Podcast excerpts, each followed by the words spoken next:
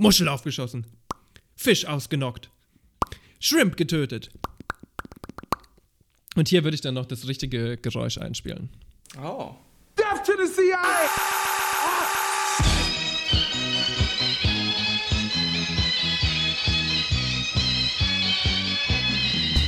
imperialism has to go. It is a poison that is killing people all over this world. So viele von uns waren schon verhaftet worden. Ludwig Renn war darunter. Karl von Ossietzky, der Anarchist Erich Mühsam und Egon Erwin Kisch. Ich eröffne den Reichstag in Erfüllung meiner Pflicht als Alterspräsidentin und in der Hoffnung, trotz meiner jetzigen Invalidität das Glück zu erleben, als Alterspräsidentin den ersten Redekongress Sowjetdeutschlands zu eröffnen.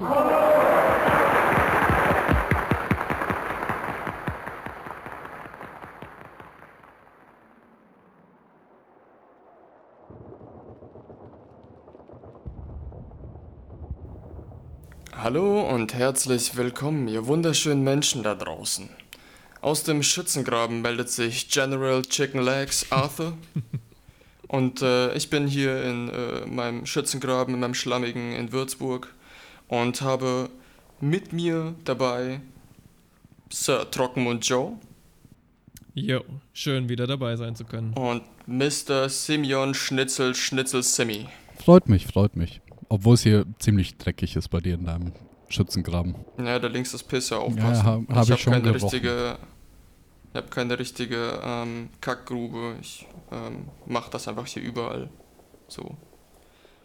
Ja, Leute, wir haben heute einen Haufen guter Themen dabei.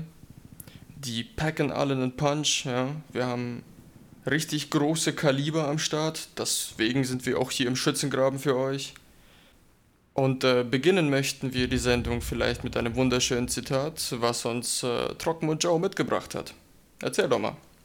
There is no force equal to a woman determined to rise. Oder auf Deutsch, auf der ganzen Welt gibt es keine Kraft, die so stark ist, wie eine Frau mit dem Willen, sich zu erheben. Von W.E.B. Du Bois. Hell yeah. King-Shit-Name, 10 von 10 Punkten. Ich meine, besser geht's schon nicht, oder? Web Du Bois, holy shit. Boys. Ja, und mit diesem Zitat möchten wir ein ganz neues Segment einleiten, was wir für euch äh, vorbereitet haben. Ich bin sehr happy, dass wir heute die erste Episode von Great Woman History präsentieren können. Eine leicht biografische Geschichte, in der es ausschließlich um Frauen geht. Wir möchten uns nicht nur die äh, großen Strategen und Händler und Staatsführer ansehen. Uns interessiert auch der Alltag. Uns interessiert alles, was passiert. Drei Männer, stinkend, sitzen zusammen und bewerten eine Frau. What could go wrong?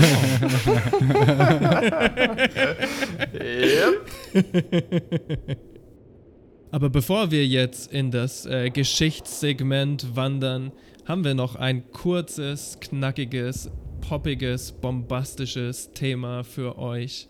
All diese Sachen, um die es auch in Great Woman History geht, über Alltag, Essen, Kinder, Liebesleben, Berufe, Struggles, um all die soll es heute auch gehen im Tier der Woche. Denn wir schauen uns ein ganz besonderes Tier an, den Knallshrimp. Auf Englisch Pistol Shrimp. Bang, bang!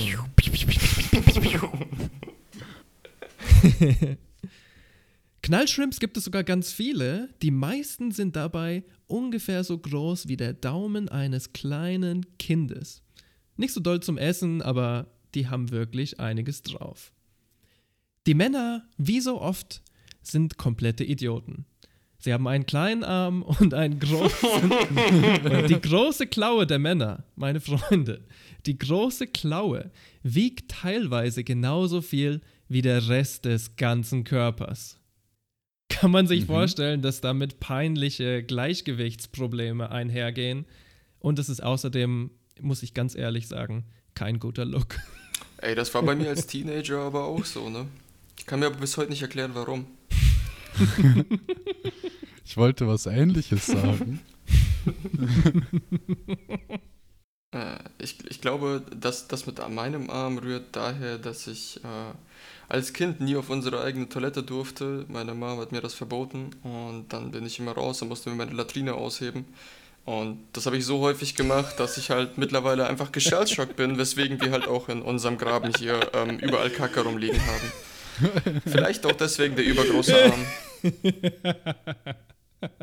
Stimmt, damals, als deine Familie noch im äh, Arbeitslager gehaust Ja. hat, ne, musstet ihr euch immer eigene Klos Weißt du noch, schaffen. wenn ihr, Das wenn ihr zu mir zu brutal. zocken gegangen ist und einer kacken musste, habe ich immer gemeint, alles klar, hier hast du die Schaufel und da drauf war dann immer die, äh, die, das Toilettenpapier. Ja, naja, ich habe so gesehen, ihr habt ein Gewächshaus. So, das düngt. Ich erinnere mich noch persönlich dran, dass Stalin mehrmals im Jahr vorbeigekommen ist und so den Weizen von deinen Eltern geklaut hat. Ja. Ja, damals hat es auch öfter geknallt noch, kann ich mich gut dran erinnern. Und ähm, da sind wir wieder bei den Knallshrimps und der Frage, die eigentlich total auf der Hand liegt. Und zwar, wieso zur Hölle heißen die denn Knallshrimps? Haben die einen Knall oder was? Ja, aber nicht deswegen. Und zwar, der Knallshrimp hat nicht besonders viele Verteidigungsmechanismen, er ist auch nicht sonderlich stark oder besonders intelligent. Nein, Spaß. Die sind, sind, schon, sind schon hochintelligent. Das sind coole Tiere. Aber was der Knallshrimp hat, ist eine Schusswaffe. Kein Spaß. Der Knallshrimp schießt auf seine Opfer mit einer ungefähr Stecknadelkopf großen Kugel, die, und das habe ich mehrmals nachgeforscht, und es scheint wahr zu sein, bis zu 5000 Grad heiß wird. Wow. Das ist fast so heiß wie Yeah. die Oberfläche der Sonne. What? Yep. Oberfläche der Physics. Sonne 5600 Grad oder so, teilweise mehr. Wirklich sehr, sehr, sehr viel. Yep. Ja, unvorstellbar. Verkocht dann nicht das Dinger. Wasser um seinen Schlag dann irgendwie oder evaporiert oder so ein Shit? Nee, er wird, wird choked, deswegen passiert das auch mitunter. Sheesh. Mhm. Der kleine Knallshrimp spannt seine Klauenmuskeln an, also wirklich so hochgespannt und lässt sie dann so schlagartig zuschnallen. Die Klaue fliegt mit über 100 Stundenkilometer nach hinten und verdrängt das Wasser. Das ist der erste Schritt. Das kreiert einen Düsenstrahl und dieser Düsenstrahl macht Unterdruck. Das ist der zweite Schritt. Durch diesen Unterdruck entsteht dann eine Kavitationsblase und diese Blase implodiert sofort und 360 No-Scoped fliegt direkt in dein Gesicht. Crazy. Und das Ganze klingt dann so. Ich weiß natürlich, was jetzt eure allererste Frage ist. Sind die Dinger gefährlich? Kann ich überhaupt noch guten Gewissens im Main schwimmen gehen, wenn meine Houdinis oder meine Kuchis zu jeder Zeit von Marinenscharfschützen eliminiert werden können? Also, äh, äh, bitte, das, das ist mein Wasser, ja, das ist mein Gewässer. Da möchte ich nicht, dass Leute mit Waffen drin rumlaufen, ja, mein Gewässer. Die Antwort ist leider nein. Du kannst nie wieder schwimmen gehen. Den stärksten Schlag im ganzen Tierreich hat ein Verwandter, nämlich der äh, Mantis Shrimp. Und dieser kleine Shrimp kann spielerisch zum Beispiel einem Krebs den rechten Arm wegklatschen. Sick. Oder es gibt ein YouTube-Video, wo ein Typen von einem Mantis Shrimp verprügelt wird. Ein einziger Schlag geht durch seinen Schuh durch und macht ihm eine offene Wunde. Wow. Aber das ist ja Blunt Force, Ja. Alter. Nicht schlecht. Ja. Also, wenn man den Vergleich zieht, dann kommt man leider zu dem Schluss, dass selbst der kleinere Pistolenshrimp immer noch mächtig genug ist, deine Ovarien zu zerstören. Nice. das ist die logische Konklusion. Wenn du schwimmen willst, musst du dich jetzt bewaffnen. ja. Aber ganz ehrlich, Leute, das Besondere an diesen seltsamen Shrimp ist, dass ihre Knarre nicht mal das Coolste an denen ist. Zum Beispiel, ganz ähnlich wie euer äh, Horst hier, Trockenmund Joe, haben die Knallshrimps extrem lange, eklige Haare auf ihren Armen, in denen sie das Boom Bang von ihren Kollegen perfekt lokalisieren können. Ähnlich wie äh, Texaner kann diese Spezies über ihre Schusswaffen kommunizieren. Können mehr oder weniger Nachrichten aneinander schicken.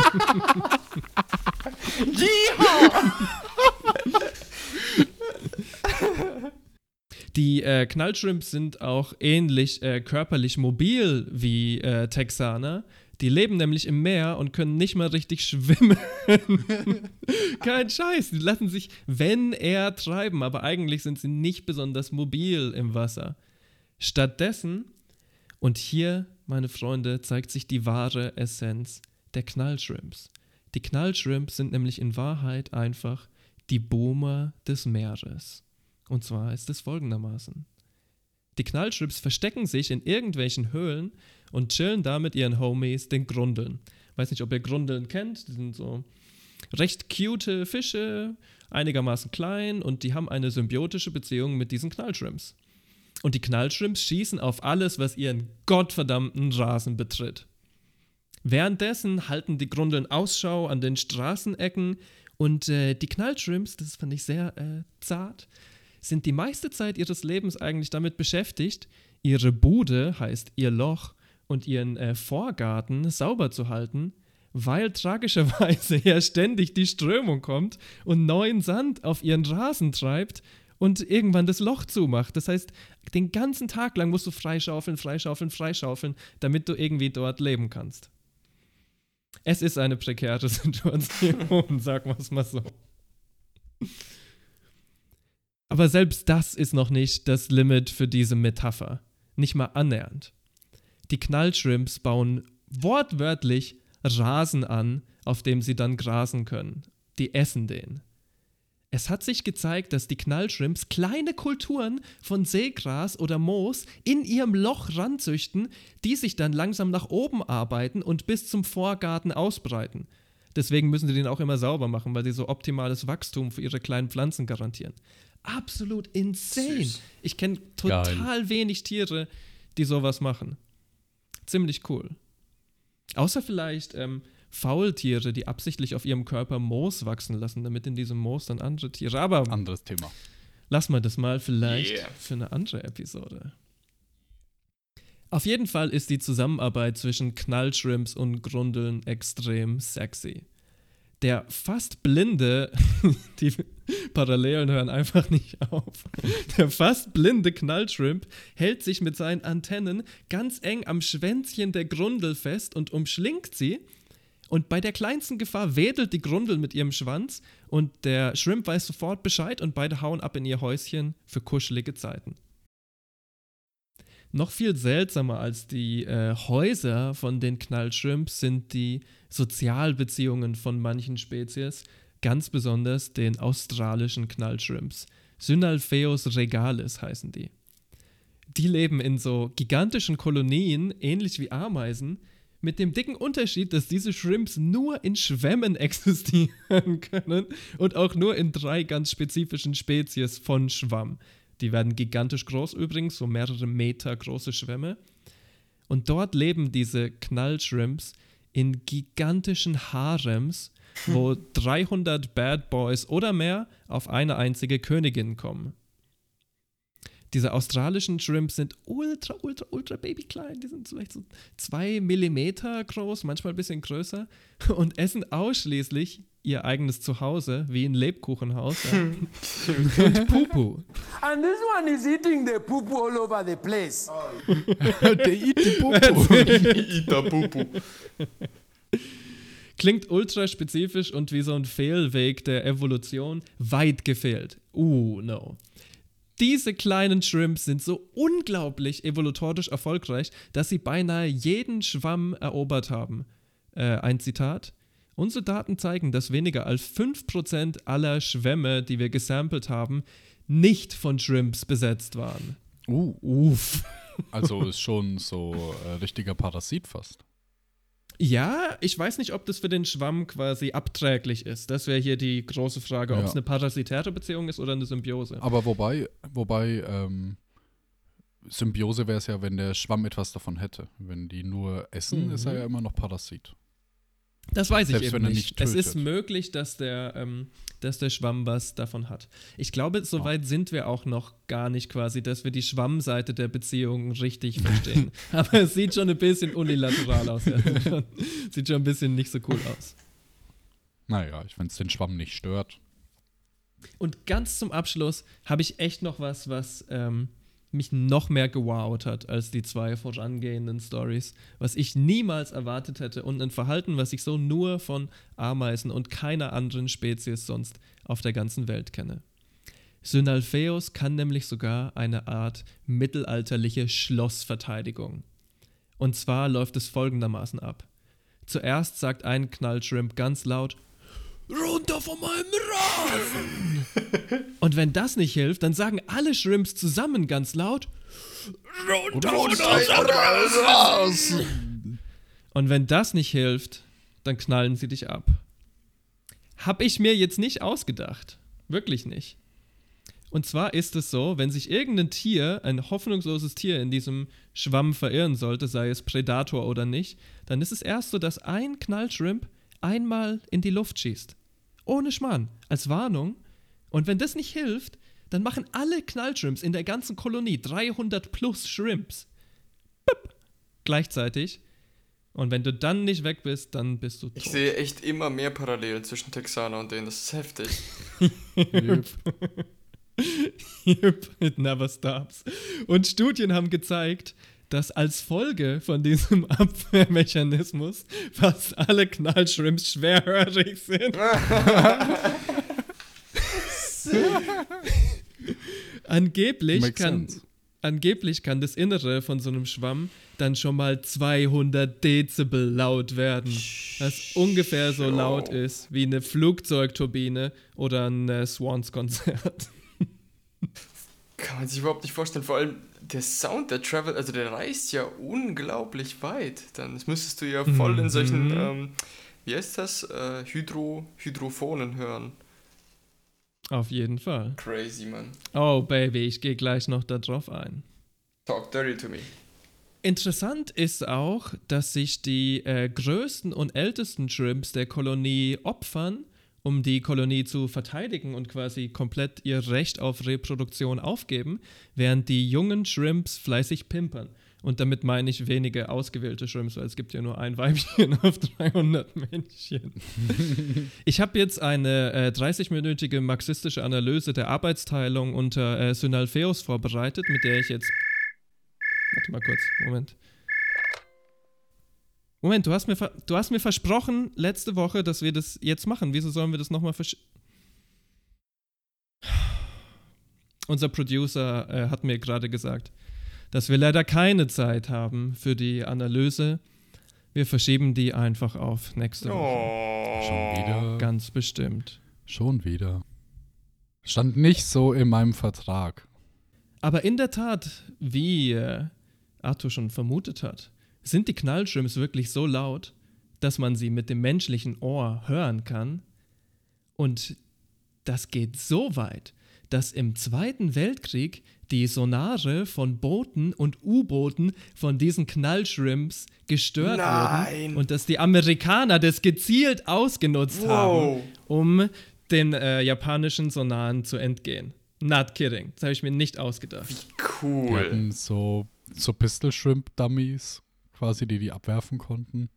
Yes. Nein, mir echt? das? Ähm, es, ist, es ist super simpel. Und zwar haben die quasi die Kolonien der Pistol Shrimps gemappt und haben ihre Routen entsprechend dieser Ah. Kolonien verlaufen So dachte lassen. ich mir das auch, ja. Das war die Das Methode. wäre viel zu krass, wenn die so einzelne Kolonien abwerfen würden. Yep. Shit. Und so konnten die amerikanischen Schiffe dann echt unterm Radar bleiben im Zweiten Weltkrieg. Ähnlich wie die fantastische Frau, über die wir jetzt sprechen werden, die sich wirklich lange versteckt hat, bis sie dann irgendwann ins äh, Licht der Öffentlichkeit trat und zu einer Heldin der Sowjetunion wurde. Ja, vielen Dank. Ähm, geht's gleich los. Wir laden einmal hier komplett durch, ja. Äh, Simi wischt sich noch schnell den Popo ab hier. äh, Das musst du machen, hast du gesagt. Du machst Ach das. so, Hallo? ja, Moment, dann, Simi hat wieder Ladehemmungen. ja, da muss ich mich ein bisschen äh, erst geistig drauf einstellen. Aber gut, äh, Simi, Ja. streck, lehn dich mal schön nach vorne, ja? Äh, äh, warte, da, da ist eine Grillzange, die kannst du nehmen fürs Klopapier. Ja, das ist, das ist okay, das ist okay. Jetzt lehn dich mal schön nach vorne und entspann schön dein Popoloch, während ich dir eine Geschichte erzähle. Dann habe ich nämlich maximale Traktion. Und dann haben wir das auch mit den Ladehemmungen. So, ist angenehm so? Soll ich das Papier ein bisschen anhauchen, dass es wärmer wird, oder? Äh, anfeuchten. anfeuchten Warte mal. Bitte, aber nur mit Spucke. Ich bin da. Äh, Okay, gut. Besser? Besser so? Ja, ja, ja, ja. Und So, fertig. alles klar. Oder? Nee, äh, da ist noch was. Aber hör zu, ich erzähle jetzt eine Geschichte, entspann dich mal, ja? Wir sprechen heute in unserer ersten Folge von Great Woman History über Lyudmila Mikhailovna Pavlichenko. Lyudmila ist die erfolgreichste Scharfschützin der Welt mit 309 bestätigten Abschüssen. Sie war die erste Sowjetbürgerin, die ins Weiße Haus kam. Sie war studierte Historikerin, Mutter, freiwillige Soldatin und erhielt mehrere Ehrungen. Zum Beispiel wurde einige Straßen nach ihr benannt, ihre Grundschule, wo sie hinging. Und sie erhielt auch mehrere Ehrungen von der Sowjetregierung, unter anderem den Goldenen Stern. Und die fucking coole Briefmarke nicht Oh. vergessen. Das fand ich die coolste Ehrung, ehrlich gesagt. Weil es gibt wenig Frauenbriefmarken und es gibt fast nie Sniper- oder Soldatenbriefmarken. Ich meine, jetzt können wir viel drüber reden, wie viel Nazis sie abgeschossen hat. ähm, Im Endeffekt ist das immer eine recht schwierige Sache, weil ich mir halt denke, naja, es muss halt in den richtigen Kontext passen, dann bist du ein Held. Im anderen Kontext bist du ein Mörder. Und Das ist immer etwas merkwürdig. Vielleicht, Mhm, das ist wohl wahr, Ja. ja. bevor wir in ihre Story abtauchen und ein bisschen Deep Dive machen, in ihre Jugend, Kindheit, in ihr Privatleben, auch das, was sie so arbeitstechnisch geleistet hat, ähm, vielleicht noch ein kurzes Wort zur Quellenlage. Ähm, ich weiß nicht, wie es mit euch Jungs ist, ob ihr da ein bisschen was gelesen habt, aber ich fand es ungeheuer schwierig, hier äh, richtige Texte rauszufinden. Ja. Denn es gibt zwar eine Autobiografie von ihr, die, wenn man aber etwas genauer schaut, gar nicht wirklich von ihr selbst verfasst ist, sondern von jemand anderem dann aufbereitet ist und ich sag mal stark stilisiert oder historisiert wird. Mhm. Sie selbst hatte zwar einige Aufzeichnungen, auch ein Tagebuch, zu dem ich später nochmal etwas mehr erzählen werde, ähm, wo es aber nicht sicher ist, wie viel hier eigentlich dazu geschrieben wurde, wie viel hier wirklich äh, reine Zitate sind.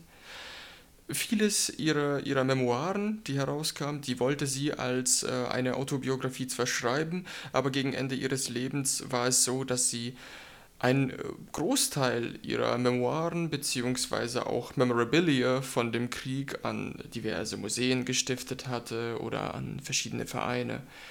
Ähm, und das, was sie aus ihrer Erinnerung abrufen konnte, war, wie sie selbst auch sagte, nicht mehr so einfach abzurufen, weil eben schon viele Jahre vergangen waren.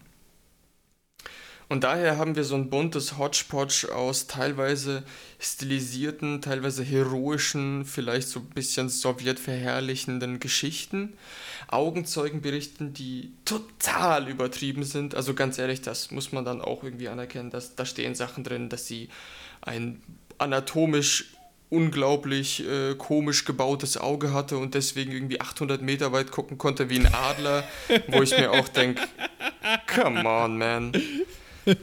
ähm, es gibt sehr viel Merkwürdiges. Ich habe äh, größtenteils Quellen benutzt, ähm, die sich auf ihre Biografie stützen. Teilweise Auszüge aus einer Biografie von ihr, die aber nicht von ihr selbst verfasst wurde.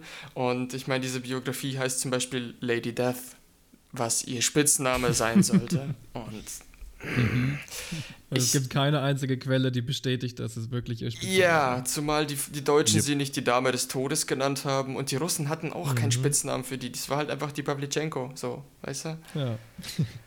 Äh, interessanterweise, es gab äh, einfach nur, ich weiß den Begriff jetzt leider nicht mehr, äh, es gab einfach nur für die äh, weiblichen Scharfschützen der Roten Armee, die hatten allgemein gesehen einen so Nickname, Aber die Personen selbst niemals. Die haben sich Mhm. einfach mit ihrem eigenen Namen identifiziert, was absolut Sinn macht in der, äh, in dem, wie die Armee damals strukturiert war, die Rote Armee.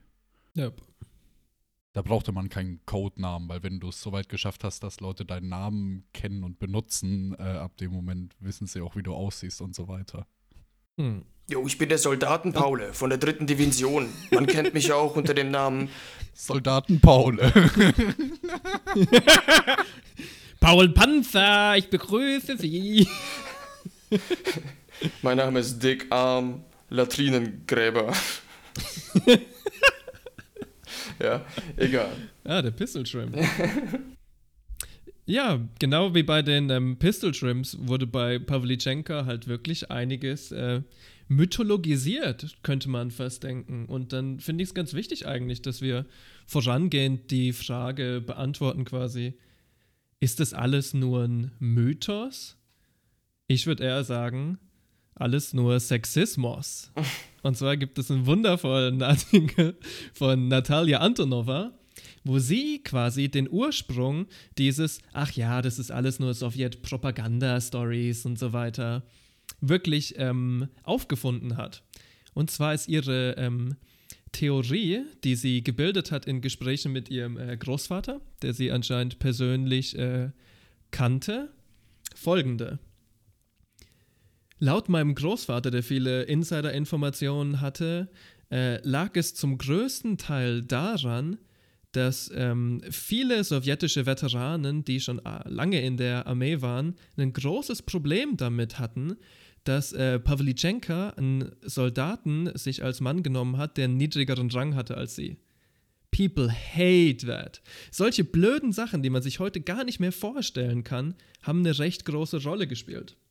Was auch überhaupt nicht gut ankam bei der teilweise, mh, sagen wir mal, sexualmoralisch noch ein bisschen steifen Roten Armee, war, dass sie gar kein Interesse daran hätte, ähm, mit einem höherrangigen Offizier zusammen zu sein, weil das dann immer so ein bisschen so ist, als würde er dich besitzen. Promoten. Er, ja, oder er, er ist dir zumindest immer noch vorgesetzt in der Beziehung und natürlich ist es scheiße. Ja. Ne? Braucht man äh, Ja. braucht man sonst nichts drüber sagen.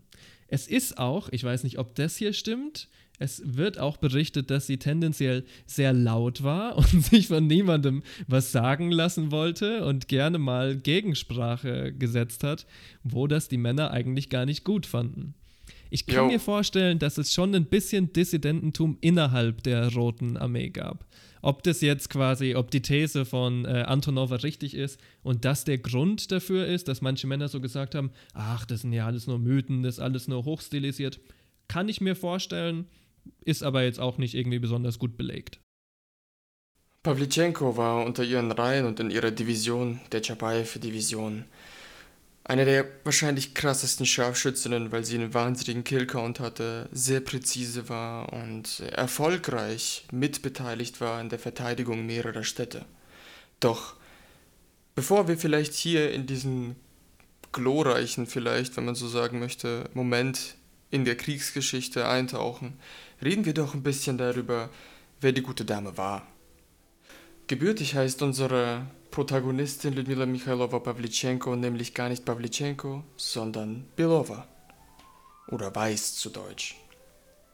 Geboren wurde sie am 12. Juli 1916 in Bila Zerkwa, zu Deutsch Weißkirchen, in der Nähe von Kiew.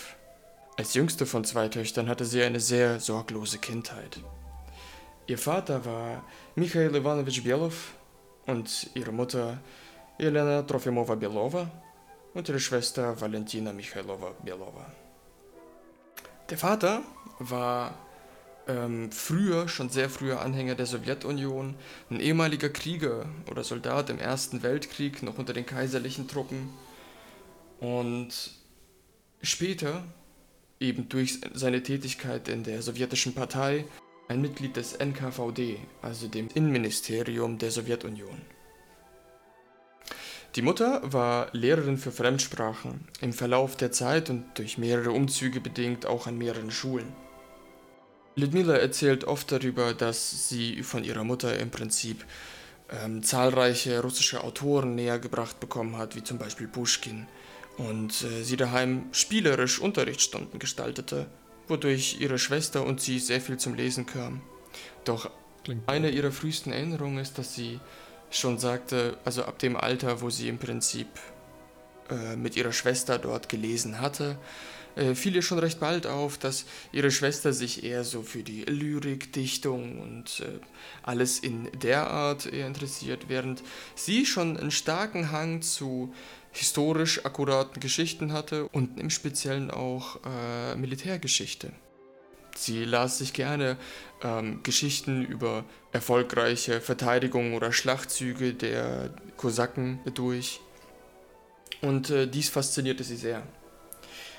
Was vielleicht ihren Charakter angeht, muss man sagen, Ludmilla war ein Mädchen, was sich nicht viel sagen lassen hat.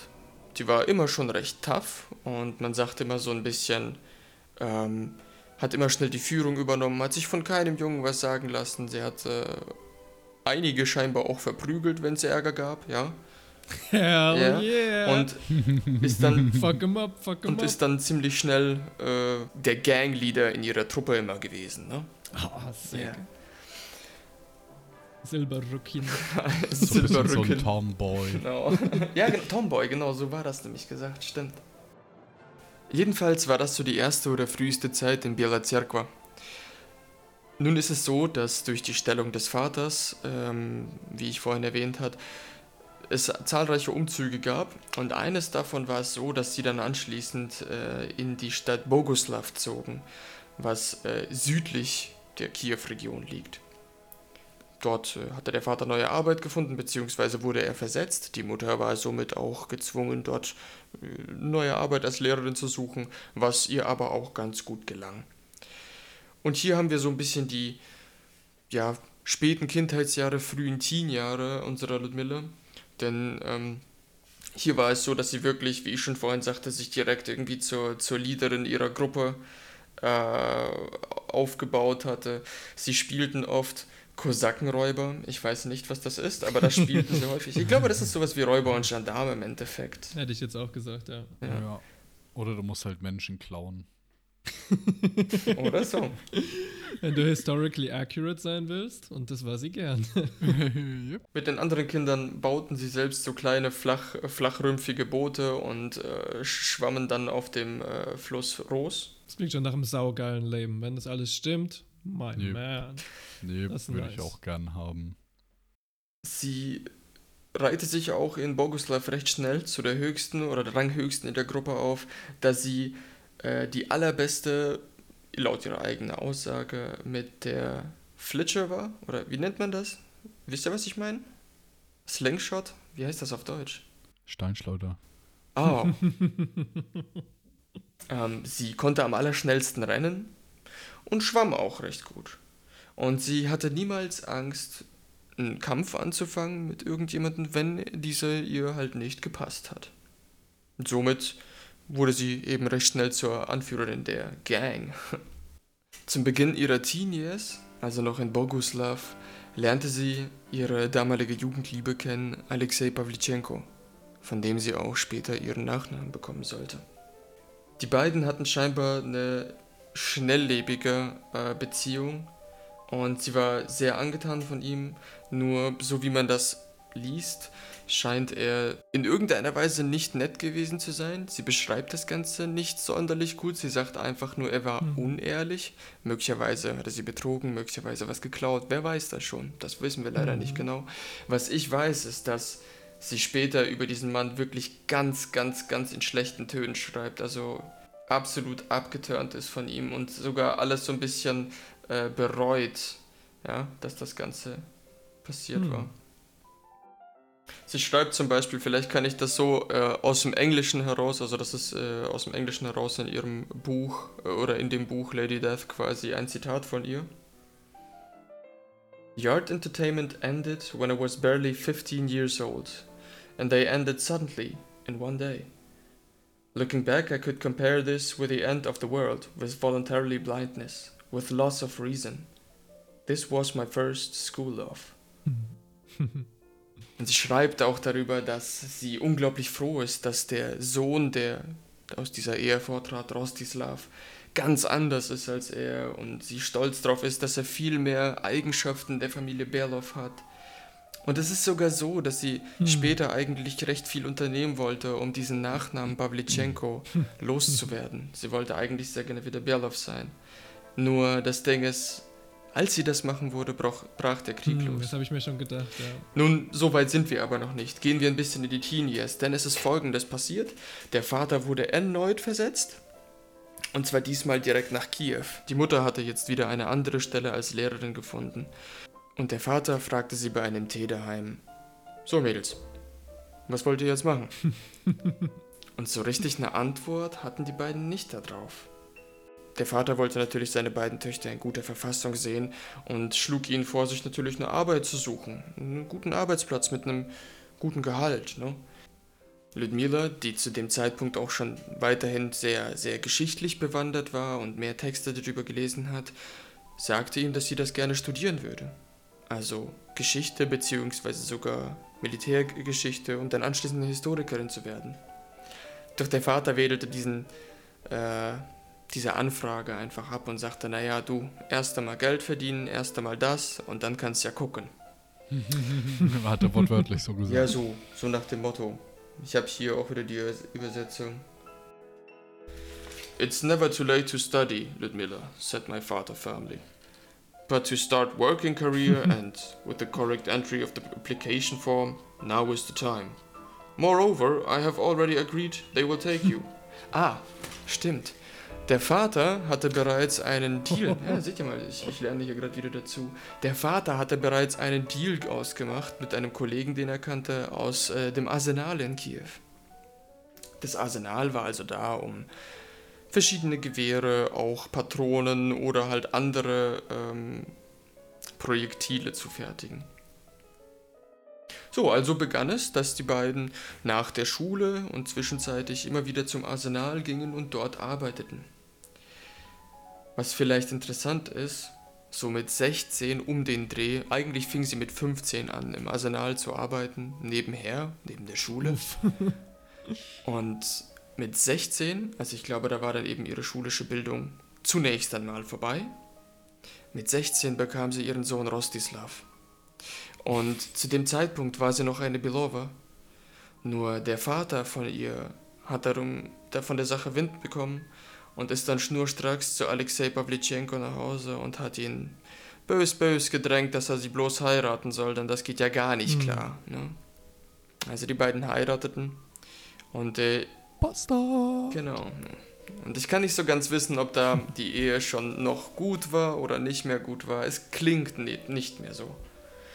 War sie jemals gut? Ich verstehe auf jeden Fall Pavlichenka so gut, wenn sie sagt, zu dem Zeitpunkt ist eine ganze Welt gestorben. Ja, wenn du mit 15 Vollzeitjob anfängst und ein Kind Yeah. kriegst und in eine Ehe reingezwängt wirst, ja, dann stirbt Yep. deine Welt schon. Umso Ja. schöner, dass sie dann in der Ablenkung durch die Arbeit im Arsenal wirklich wohlauf war und richtig drin aufgegangen ist. In ihrer Biografie beschreibt sie die Maschinen ganz genau, also wirklich so bis auf die Schrauben genau und was man damit macht und so weiter und so fort. Also sie fand scheinbar auch wirklich Gefallen daran, mit diesen Drehbanken zu arbeiten, die wirklich dafür da waren, irgendwelche Schrauben zuzuschneiden, beziehungsweise Patronen zu biegen und so weiter und so fort. Ne? Und äh, da schreibt sie kurz darüber, sie beschreibt wirklich ihren, ihren Arbeitsprozess, also wie sie die verschiedenen äh, Metallstücke und sowas schnitt. Und es gibt ein, ein kurzes Zitat, das möchte ich noch nachfragen, das fand ich irgendwie schön, das ist schon fast poetisch, Mann, wie sie so gerade vor dieser, vor dieser Maschine steht und schneidet.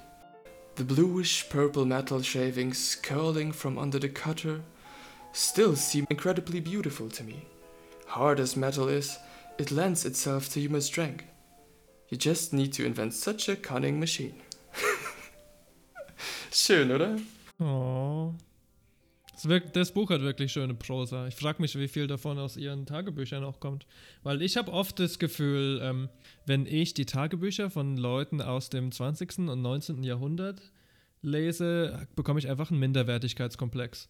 Weil diese Leute so unglaublich natürlich geile Prosa haben, mit der ich überhaupt nicht mithalten kann. Wir sind ja so, dass wir ständig nach deutschen Worten irgendwie suchen müssen in unserem Gehirn.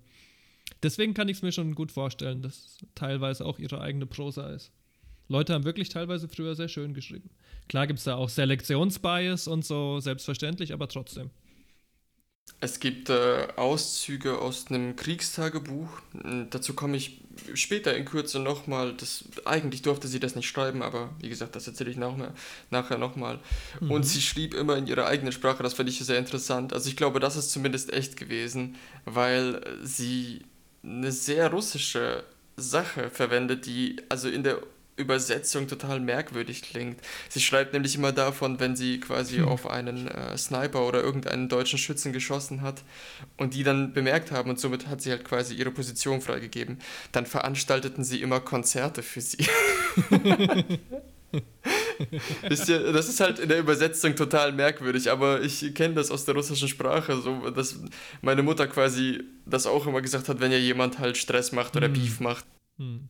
Sie arbeitete also eine ganze Weile dort weiter, war auch sehr erfolgreich und äh, wurde auch tatsächlich deswegen sie, sie, es wurden Leute in der Firma auf sie aufmerksam, weil sie eben so eine hohe Stückzahl hatte, weil sie das alles sehr äh, genau gearbeitet hatte und alles sehr gut gemacht hat. Ihr Betrieb, das Arsenal, war ein Teil der Osoaviachim. Im Prinzip haben mehrere Firmen oder Fertigungsfirmen dieser, dieses, diesem Verbund angehört. Verschiedene chemische Betriebe, verschiedene Verteidigungs-, also Rüstungsbetriebe oder eben mhm. Aviation, äh, Luftfahrtbetriebe da beteiligt waren. Und es, das Wichtige war halt im Endeffekt, dass sie wirklich auch in so einer Art Komsomol gedruckt wurden. Also es waren wirklich so gewisse Werte, die gelebt wurden, ja. Man kann sich das vorstellen wie so ein Pfadfinderclub für Erwachsene, ja. Die treffen sich dann auch, diese hm. verschiedenen hm. Betriebe in so Verbundfeiern, wo es dann irgendwie Wettschießen gibt oder äh, Wettschwimmen, so Sportereignisse, weißt du, alles so, um so ein bisschen diesen sowjetischen Geist zu stärken, mit dem, was wir alles so toll machen miteinander. Hm. Der Verbundgedanke. Ähm, durch diese Mitgliedschaft im Ofsoachim war es so, dass ihr Arsenal verschiedene Freizeitkurse anbot, äh, bei denen sie auch gerne teilnahm. Es ist so, dass sie, wie ich schon vorher sagte, in dem ganzen Betrieb bekannt war, auch Kollegen hatte, die sie sehr geschätzt haben. Unter anderem gab es einen Kollegen, der nannte sich Fedor Kuschenko. Und Kuschenko war ebenfalls Arbeiter in der, in der, in der Werkstatt und er leitete aber den Schützenverein des Arsenals. Und äh, eines Tages, so zumindest laut ihren eigenen Aufzeichnungen, war es so, dass sie wohl dem Chefe oder dem, dem Werkstattleiter, sozusagen dem Schichtleiter, äh, nachdem er da irgendwie scheinbar nicht so nett zu ihr war, abtrünnige Bemerkungen an den Kopf geworfen hat, wodurch er ganz schön wütend wurde und sie rausjachte. Und Fedor, der ja ziemlich cool mit ihr drauf war, so äh, bergte sie bzw. lachte über ihre Bemerkung und wurde somit auch rausgeschickt. So, und laut ihrer Aussage saßen die dann also so draußen und ich werde das jetzt mal so hart paraphrasen. Und dann guckten die sich so gegenseitig an und Fedor sagt, und? Und sie so, hm, ja, geh mal schießen oder was? und sie dachte sich erstmal so, naja, weiß nicht, soll ich das machen? So, und dann hat er sie halt mitgenommen und hat ihr das gezeigt. Und so wie sie das beschreibt, hat die Szene in etwa so ausgeschaut. Sie beschreibt sehr genau diese, ähm, die Schießbahn dort quasi und beschreibt auch, dass sie wirklich so äh, Cutting-Edge-Technologie und alles war auf dem besten Stand, auch was jetzt so Sicherheit angeht. Es waren wirklich Schließschränke dabei. Und Fedor kam auf sie zu und brachte ihr eine DOTS 8M, eine TOZ-8M falls ihr euch das mal anschauen wollt. Das war ihre erste Waffe, die erste Waffe in ihren Händen. Und sie erinnerte sich, wie sie erinnert sich in ihren Aufzeichnungen darüber, wie es war, das, dieses Gewehr zu halten. Man nannte dieses Dots Wossim auch als im Spitznamen Melkaschka. Ich weiß nicht warum, wenn ich das übersetze richtig, ich, vielleicht übersetze ich es falsch, aber es heißt so viel wie Mehlgrütze. äh, ich weiß nicht warum. Vielleicht, äh, wenn das irgendjemand hört, schreibt uns unter spanferkel69 at gmx.de. Yes, bitte. Nee, aber jedenfalls äh, erinnert sie sich sehr gut daran, wie, wie es war, diese Waffe das erste Mal in der Hand zu halten. Und äh, Ferdor gab ihr diese Waffe in die Hand mit den Worten, ja, lernt euch mal kennen. sie beschreibt wirklich sehr genau, wie sie diese Waffe hielt. Ähm, wie schön das Gefühl in der Hand war von diesem glatten Holz und dem rau gearbeiteten Metall, das aber halt so schön kalt war, aber trotzdem fest in der Hand lag und so. Also sie schwärmt da sehr darüber, offensichtlich im Text. ja. Ähm, Jetzt will ich auch. sie hat ein paar Mal damit geschossen und äh, ein, zweimal getroffen und laut ihren Aufzeichnungen sagte, er starrte Fjodors Mine und er meinte, wow, okay, äh, mach das nochmal. Und sie schoss nochmal und es war jetzt natürlich nicht so, dass sie Bullseye trifft, aber die, die Treffer und aus der Distanz, wie sie sie machte, waren für einen ersten Mal schießenden Menschen schon sehr, sehr imponierend. Und so kam es, dass sie sich also einschrieb in diesem Schützenverein. Sie lernten zunächst einmal viel in der, ähm, in, der, in der Theorie über die Ballistik, wie man die Waffe zu halten hat, wie man sie zu pflegen hat, sodass sie sie einfach mehrere hunderte Male auseinandernahm, mit Öl putzte und so weiter und so fort. Ähm, was sie aber auch sehr, sehr, sehr zu genießen schien. Es kam dazu, dass sie beim Osso Aviachim auch bei mehreren äh, Kom Kompetitionen, bei mehreren Wettkämpfen mitmachte, ähm, wo, wo sie eben um die Wette schossen und dabei schon einige Ehrenurkunden erwarb. Mm, you did a good job. yeah, here's a participation trophy. Sie nahm erfolgreich teil. Ich weiß nicht, wie das mit euch ist, ne? aber als Kind hatte ich halt einen ganzen Schrank nur mit diesen scheiß Yeah, baby. Teilnehmerurkunden. das war wirklich der Pile of Shame, Alter. Das gleiche. Das Crazigste ist, dass, weißt du noch, damals Semi-Bundesjugendspiele? Ja. Jesus Christus, was für ein Bullshit.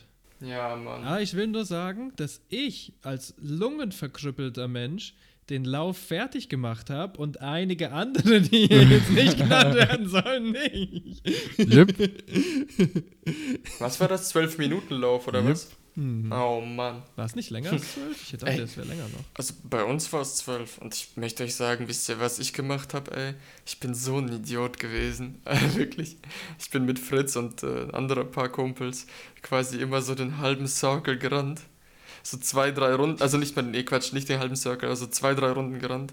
Und dann so ab der Hälfte des Circles gab es so ein Stück, wo hinter Bäumen versteckt sind. Und dann sind wir hinter die Bäume gelaufen, haben uns alle erstmal eine Zigarette angezündet und sind nach der Kippe weitergejoggt.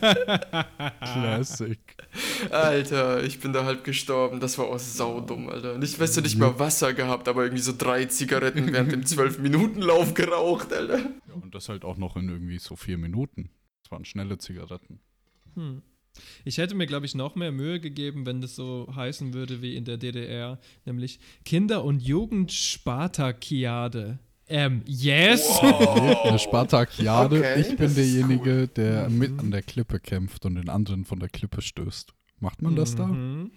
Yep. Sehr, Sehr gut. geil. Und zwischen der Arbeit im Arsenal, den weiteren Versuchen und Übungen im Schützenverein und auch äh, dem Leben daheim, auch mit ihrem Sohn, vergingen einige Jahre in Kiew. Und sobald es möglich war und sie etwas Geld verdient hatte, fing sie an, in der nebenbei in der Universität von Kiew zu studieren, weil sie nämlich immer noch im Herzen Historikerin werden wollte. Jetzt werdet ihr euch vielleicht denken, yo, yo, yo, halt, stopp. Arbeit im Arsenal, Studium, Schützenverein und ein Kind? Willst du mich verarschen, Mann? Hatte die Frau 48 Stunden Zeit am Tag? Mindestens. Es ist so, dass Rostislav, ihr Sohn, also ich finde, es gibt wenig Aufzeichnungen von ihm.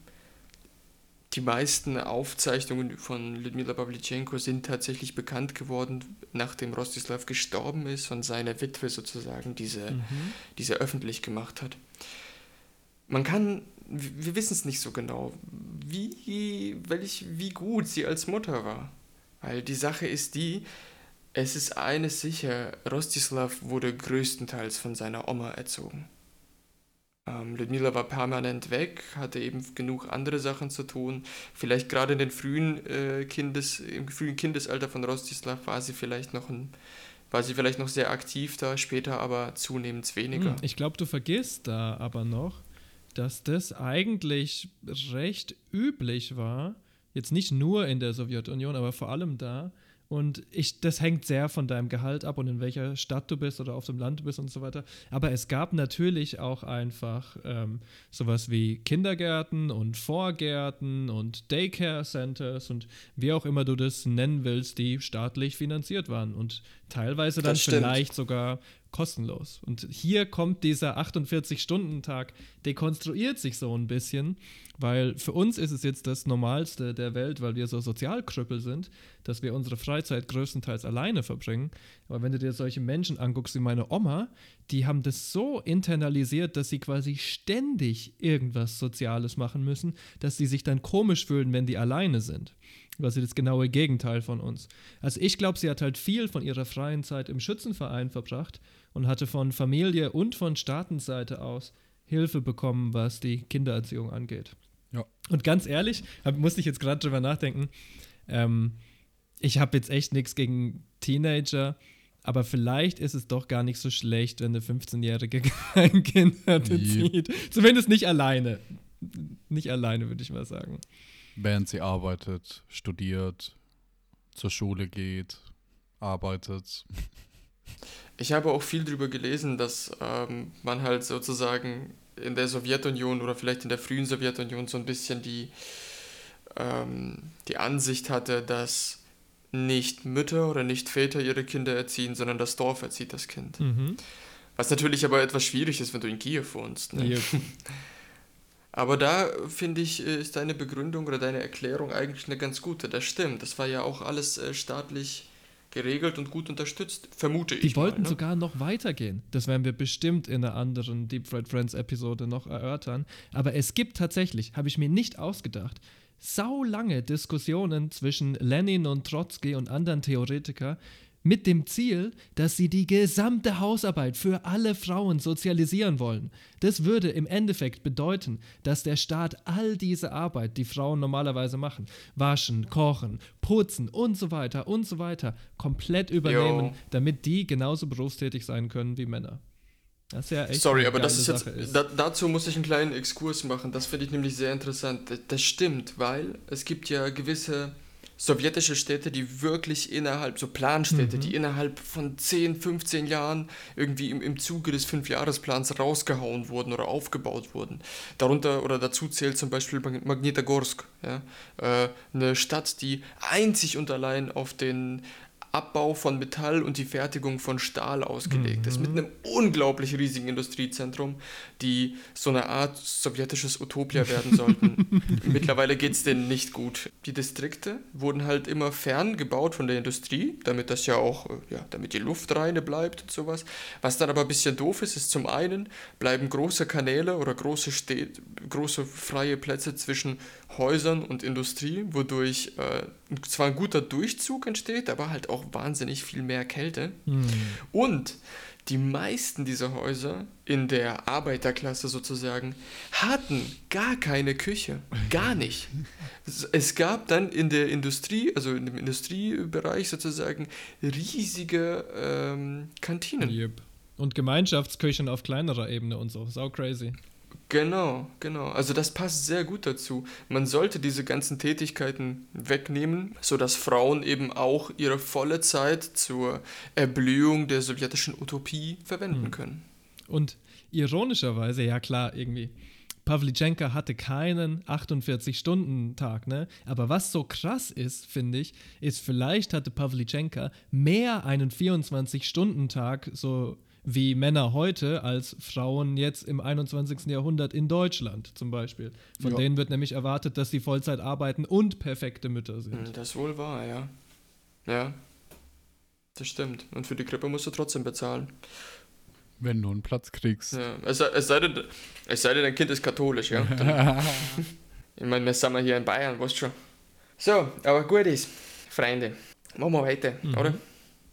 So, also es sind einige Jahre vergangen, wo sie in diesem Arsenal arbeitete und mit circa 19 Jahren, also auch weiter in ihrem Studium, war es so, dass sie immer noch nebenbei in der, im Arsenal gearbeitet hatte, beziehungsweise ich glaube sogar hauptsächlich im Arsenal äh, gearbeitet hatte und nebenbei studiert hatte.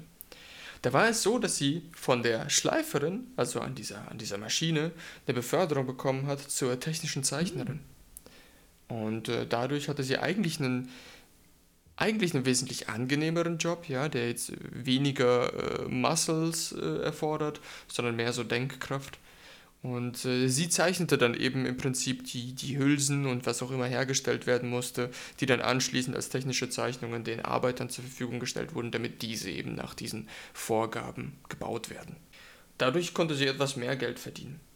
Nun, es war jetzt so, dass sie in der Uni eine Magisterarbeit vorbereitete oder auch schon geschrieben hatte über Bogdan Chmielewski, der, soweit ich weiß, ein äh, ukrainischer Kosakenhetman war. Und sie arbeitet daran, an dieser, an dieser Magisterarbeit, hatte sie schon eingereicht und es sollte die heiße Phase beginnen, wo sie sie verteidigen sollte.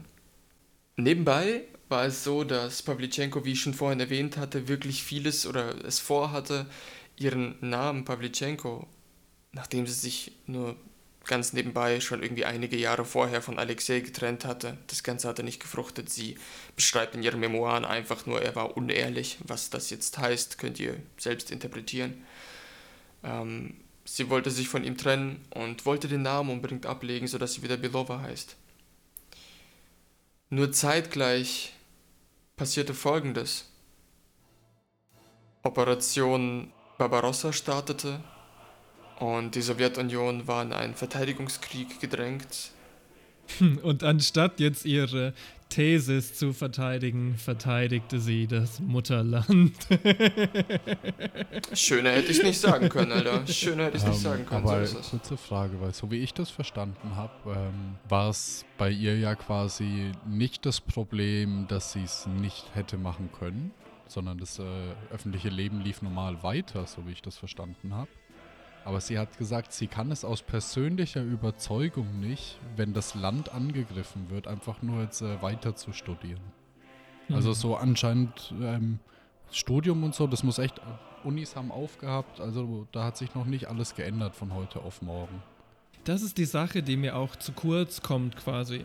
Es wird immer gesagt, ja, sie war Scharfschützin in der Roten Armee, aber dass es äh, damals halt üblich war, dass sich Frauen freiwillig gemeldet haben, die wurden nicht eingezogen wie Männer, ne?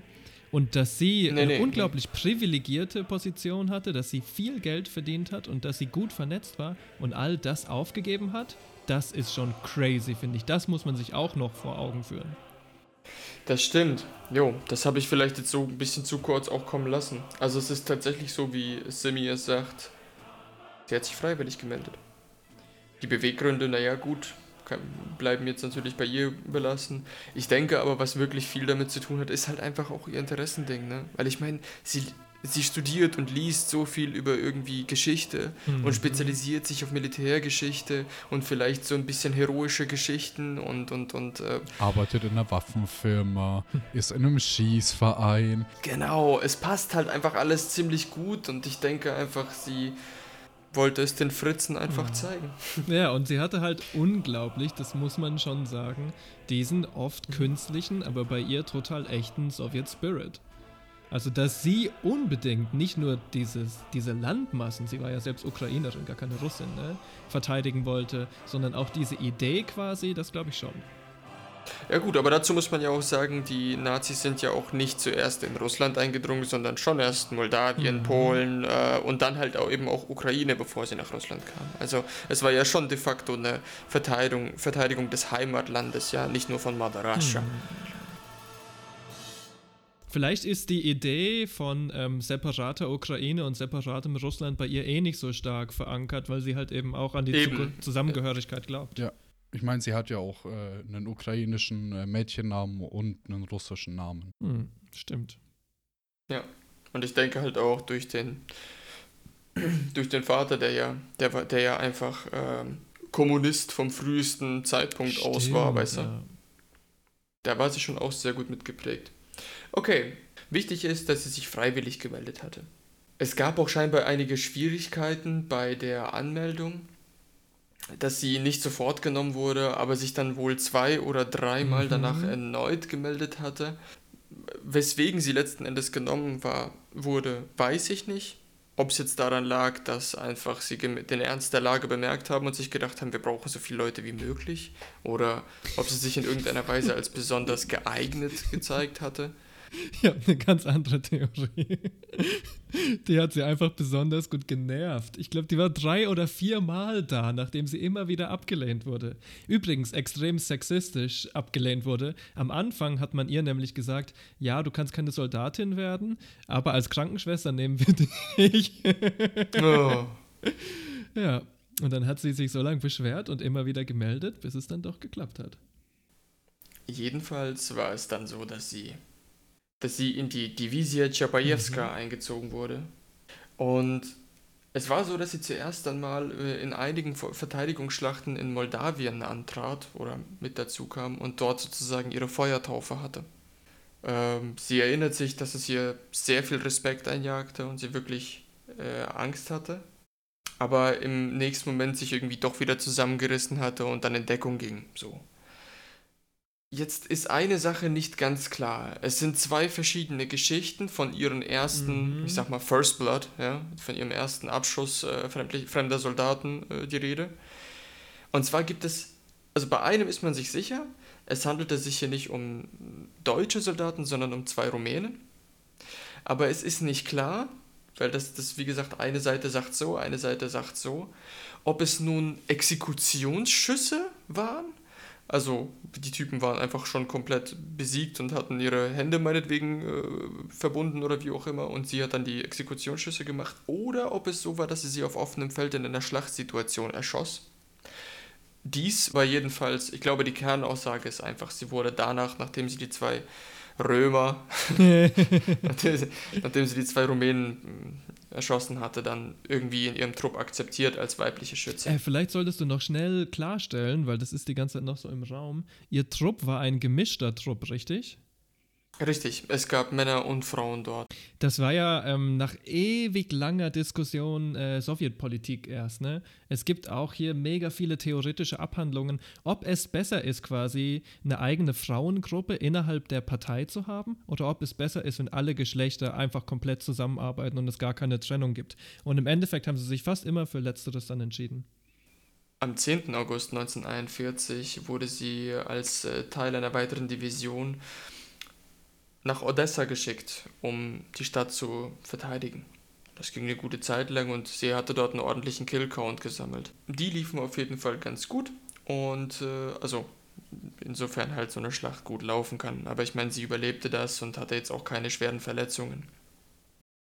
Was ein bisschen tragic und irgendwie aber auch witzig an einer Seite ist, ich glaube, ab dem 187. Soldaten, also äh, Soldaten, den sie erschossen hatte, erhielt sie eine spezielle hm. Auszeichnung. 187 to the Ups. Zur, zur kurzen Erklärung für die Leute, die nicht wissen, was diese Zahl bedeutet. 187 oder 187 steht für Murder, Death, Kill als Polizeicode und das ist immer dann, wenn jemand in den Staaten umgebracht wird, ja. Anschließend sollten sie im Prinzip das Ganze evakuieren weil ich glaube, da kamen sie nicht sehr gut voran, sondern da wurden sie letzten Endes eingenommen, wurden also evakuiert und äh, richteten ihre letzten Kräfte auf die Verteidigung der Stadt Sevastopol aus. Äh, was ja zum einen auch irgendwie die, die, äh, der Standpunkt der, der Schwarzseeflotte ist. Ne? Also ein sehr, sehr, sehr wichtiger strategischer Knotenpunkt. Ludmila selbst war 250 Tage und Nächte in dieser Schlacht beteiligt. Was vielleicht noch viel wichtiger war, sie lernte dort Alexei Kitsenko kennen ihre wahre Liebe, wie sie später sagte. Mhm. Äh, jedenfalls war sie, so wie sie es selber beschreibt, unglaublich verliebt in ihn. Also die waren auch sehr glücklich zusammen und haben so auch wirklich halt so mehr oder minder diese Wartimes miteinander durchgemacht, indem sie da wirklich auch beide an der Front waren. Das Glück währte aber nicht lang. Ich glaube, sie kamen noch nicht einmal so wirklich in Streitereien oder so. Es war alles noch junge Liebe und äh, eines Tages wurde Alexei von einer, von einer Artillerieattacke erwischt und äh, bekam auf jeden Fall die volle Wucht der Explosion zu spüren und mehrere Fragmente bohrten sich in seinem Körper, sieben Stück. Fuck. Sie schreibt, oder zumindest wird hier geschrieben in ihrem Buch, ja, äh, dass sie selbst ein, wirklich großes Fragment an die Hand bekommen hat, was ihr irgendwie die Hand so fast zu so einem Viertel oder Drittel Mhm. abschnitt. Ja. Na, sie hatte einen Monat Ausfallzeit auf jeden Mhm. Fall. Stimmt. Ist es in einer Beschreibung so, dass ähm, nachdem den Mann, den sie wirklich, wirklich sehr geliebt hat, durch sieben Splitter zerfetzt worden ist, hat sie versucht, ihn zurückzuschleppen zu, äh, zum Lazarett und er ist währenddessen noch gestorben.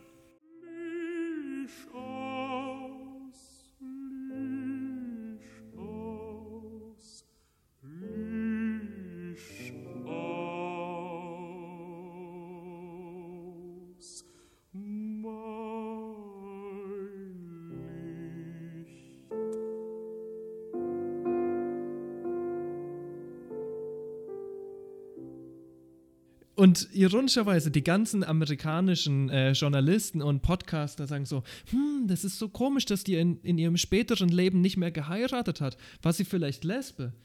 Ja, vielleicht hatte sie auch posttraumatische Belastungsstörungen, weil ihr Mann vor ihren Augen gestorben ist und sie konnte nichts dagegen machen. Ähm, Like, jeez. Sie hat aber nach dem Krieg auch nochmal geheiratet, Mann. Das ist so. Die hat noch einen, noch einen Ja, dritten das stimmt, gehabt. aber ähm, die war auch nur short-lived. Also sie hatte gegen Ja. Ende keine Beziehung mehr, wenn ich Ja. also zumindest keine, keine Ehe mehr. Ne? Das wissen wir nicht, ob sie Ja. keine Beziehung hatte.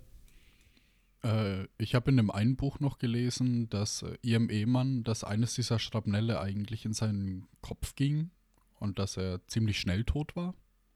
Oder tot gewesen sein müsste. Weil, naja, ich glaube nicht, dass man das äh, lange überlebt. Nee. Deswegen auch zu diesem, äh, zum Lazarett hingeschleppt. Ich glaube, hier wird ganz viel mystifiziert und so äh, stille postmäßig. Das- es gibt von jeder Geschichte drei Absolut. Versionen, mein Gott. ja, Absolut. Das ist, das ist auch das, was ich zum Anfang äh, unserer, unserer heutigen Show meinte. Es ist nicht so einfach, hier auseinanderzuhalten, was hier korrekt ist und was nicht. Ne? Es ist alles sehr syst- halt wortwörtlich. Ja, es ist unglaublich stilisiert und natürlich könnte man jetzt einfach irgendwie eine wunderschöne Geschichte erzählen und würde dann anschließend merken, dass es eigentlich nur äh, Hintergrundgeschichte der, äh, des Actionfilms Battle for Sevastopol war, was übrigens ein Film ist, der nach ihrer Geschichte später im russischen Hm. Film umgesetzt wurde, der aber absolut geschichtlich Ja. inkorrekt ist. Ähm, okay, also wir haben das. Die gute Frau hat ihre große Liebe verloren im Krieg, ja. Sehr, sehr, sehr schade. Sie hatte dann, wie Sim- Simi richtig vorhin gesagt hatte, äh, eine gewisse Ausfallzeit und kam dann aber zurück wieder an die Front. Es ist so, man muss sich jetzt vielleicht vorstellen, wir können ein bisschen zurückspringen. Es ist jetzt nicht so, dass Ludmilla, äh, nachdem sie da die zwei Rumänen getötet hat, voll das blutrünstige Monster geworden ist und alle einfach angefangen hat abzuknallen. So ist das nicht.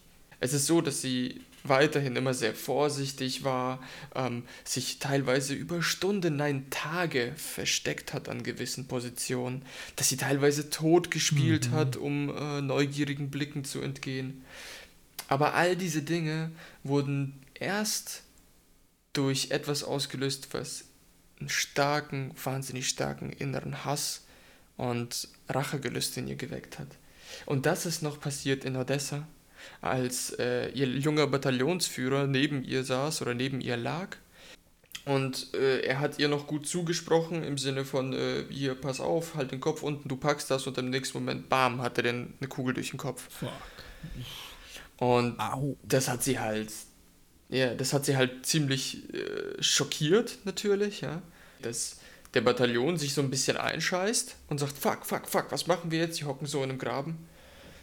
Und äh, sie packt sich das Gewehr von ihm, was zunächst einmal eine Mosin Nagant war, und legt los und, und äh, gibt dem Bataillon den Befehl, yo, Stellung halten, Stellung halten, schaut hier westlich, schaut hier östlich, wie auch immer. Und einer der Soldaten soll dann gesagt haben, nachdem sich die irgendwie nicht eingekriegt haben, soll einer gerufen haben, ey Jungs, reißt euch zusammen, verdammt, Pavlichenka hat mehr Eier als ihr alle zusammen. Ich meine, eine Sache muss man faktisch sagen. Es ist definitiv so, dass diese Frau mit Mitte 20 genug Traumata für 10 Lebenszeiten hatte. Meine Fresse, Alter. Äh, absolut. Und ich bin auch der Meinung, selbst wenn es nicht 309 confirmed Kills waren, ey, so ins Bodenlose wird diese Zahl nicht gesteigert worden sein, glaube ich. Nicht nur aus propagandistischen Gründen. Mhm. Also ich glaube schon, dass wir zumindest sagen können, ey, 250 hat die schon hingekriegt. Und das ist verdammt viel, Mann. Ich habe ein bisschen Nachforschungen gemacht und ähm, wenn die Sowjets ihre Zahlen gedoktort haben, war es wohl oft so, dass sie sie maximal verdoppelt haben. Es gibt zum Beispiel so ähm, Sowjet-Historiografie über berühmte Panzerschlachten, wo einfach offensichtlich äh, hervorgeht, dass die äh, zu viele Nazi-Panzer vernichtet haben. So viele gab es gar nicht. Yep. ja, ja. Aber wenn, dann wird nicht quasi verzehnfacht, sondern vielleicht eher verdoppelt oder ein bisschen weniger als das. Als sie dann eben nach Sevastopol kam, erhielt sie ein anderes Gewehr und das war dann die Tokarev SWT. Was dann auch ein halbautomatisches Ihre Gewehr war. Ihre zweite große Liebe. ja, sie spricht auch sehr positiv äh, über diese Waffe, das stimmt. Es ermöglichte ihr vor allem eines. Im Vergleich zu allen vorher anderen abgeschossenen Gewehren war die Tokarev ein halbautomatisches Jagd- oder Scharfschützengewehr.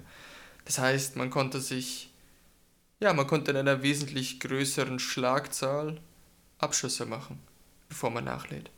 dazu möchte ich noch kurz was sagen. Also, es ist so, dass sie eine Art Kriegstagebuch geführt hat und es wohl auch wirklich täglich oder, oder alle zwei Tage sozusagen irgendwas reinschrieb und wenn es auch nur kurze, ganz kurze, teilweise unverständliche Phrasen waren. Ja? Sie hat jetzt nicht irgendwie eine detaillierte Aufstellung äh, der Tagesgeschehnisse geschildert oder so, mhm. zumindest an Tagen, die nicht besonders ruhig waren, würde ich sagen. Es ist jedoch so, dass das Führen eines Tagebuchs an der Front in der stalinistischen Sowjetunion schlichtweg hin nicht erlaubt war.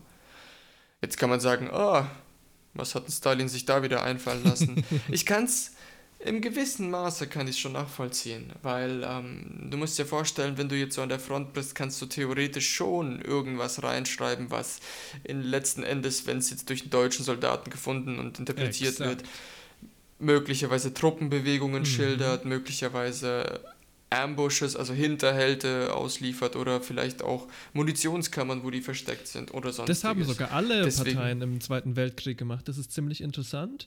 Und zwar hatten die, ähm, die Briten und die Amis hatten eine ganz andere ähm, Herangehensweise. Die haben quasi das Führen von Tagebüchern nicht verboten, sondern die haben eine millionenschwere Propagandakampagne gemacht, die im Endeffekt immer das Gleiche gesagt hat, nämlich du darfst mit niemandem über den Krieg reden, du darfst mit niemandem Der Feind flüstern, hört mit. Alle hören mit, bitte sei vorsichtig. Der Feind hört ja. mit, so ist das ja.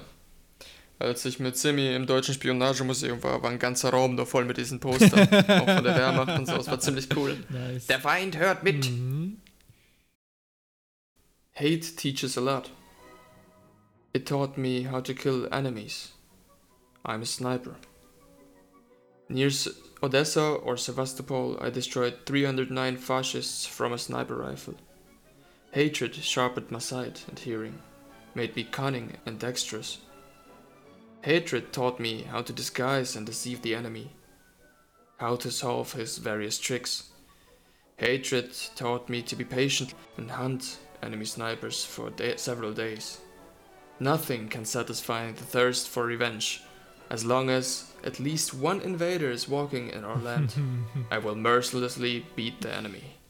Nice. Ja, vielleicht so eine ganz gute Zusammenfassung. Ich glaube, also es heißt gute Zusammenfassung, aber sie hat hier einfach gut beschrieben, welchen Hass sie anschließend dem Feind, dem Fritz, dem Kraut oder wie auch immer man es nennen mag, äh, verspürt hat. Und dass dann letzten Endes die Menschen vor ihrem Gewehr keine Menschen mehr waren. Es waren halt Fritze. Es waren Ziele. Und dadurch ging das. Ich glaube, das ist dieser psychologische Bewältigungsmechanismus, den quasi jeder Soldat durchmachen muss. Also ich glaube, das Absolut. ist ähm, nicht das Besondere bei ihr. Was ich aber so cool finde an dem Zitat, ist, dass es was macht, was heute ganz verpönt ist. Nämlich, ich finde, Hass ist ein ziemlich, äh, ziemlich bescheuertes Wort. Ich würde sagen, ähm, Wut ist eigentlich die zugrunde liegende ja. Emotion. Hass ist ja nur so eine manipulierte Version von Wut irgendwie. Und was sie sagt, ist, dass Wut eine produktive Emotion sein kann, wenn man es richtig macht halt. Und das finde mhm. ich eigentlich philosophisch eine interessante Idee. Nun hatte sie eine richtig große Zahl in Sevastopol akkumuliert an Abschüssen. Sie war auch noch weiter dabei und wollte auch noch weiter an der Verteidigung äh, mitmachen, wurde jedoch abgezogen. Denn, so wie ich das verstehe, ist dem Militärrat oder den höherrangigen Generälen aufgefallen, was für enorme Leistungen sie vollbracht hat. Und sie hatten sich gedacht, naja, das ist sowas Außergewöhnliches. Wir können diese Person nicht einfach im Krieg sterben lassen. Wir müssen sie nutzen als so eine Art Propagandamaschine. Das ist natürlich die schöne Erzählung. Die nicht so schöne Erzählung ist, dass alle Ärzte, die sie ähm, untersucht haben, festgestellt haben, dass sie unglaublich traumatisiert war und dass sie eigentlich nicht weitermachen kann. Und sie war zu dem Zeitpunkt insgesamt viermal schwer verwundet worden, yep. glaube ich. Also sie hielt schon nur noch mit Pflastern und allem zusammen, glaube ich. Äh, und der letzte Punkt ist, ähm, der Militärrat von der Verteidigung hat eben auch gesagt, wenn sie sterben würde im Kampf, wäre das so demoralisierend für die Truppen in ihrer Umgebung und für hm, die allgemeine Rote Armee, äh, dass es absolut äh, verhindert werden muss und deswegen darf sie nicht mehr an der Front kämpfen. Was auch absolut Sinn macht. Ich meine, Sie hat Leute ausgebildet, hatte eigene Scharfschützen unter sich, die sie kommandieren konnte. In diesem Punkt war sie, glaube ich, schon ein Leutnant, ja. richtig? Also es ist schon einer der höchsten Ränge, die du überhaupt je erreichen kannst. Und, und dazu muss man sagen, das äh, lief halt binnen von Monaten. Mhm. Sie war ja vielleicht ein bis eineinhalb Jahre eigentlich im, im Kampf. Nur, ja. ne? Also was heißt nur, aber in der Zeit hat sie halt schon solches vollbracht. Ist schon wenig, ey. Einige sitzen so lange in Kriegsgefangenschaft alleine. Ähm, nee, also kurz um das ins Verhältnis zu setzen. Ich habe äh, mir mal angeschaut, wie das ist mit äh, Leuten, die heutzutage Scharfschützen sind, wie lange die im Dienst sind und so weiter, bis die welchen Rang haben. Hm. Äh, und die US-Scharfschützen zum Beispiel, bei denen sind es ungefähr 150 bis, nein, nee, 120 bis 150 Abschüsse und dafür brauchen die fünf bis zehn Jahre mehrfach Einsätze, Afghanistan und so. Ähm, dann könnt ihr euch überlegen, wie viel, also wie in Anführungszeichen produktiv diese Frau war fürs Militär. Mhm.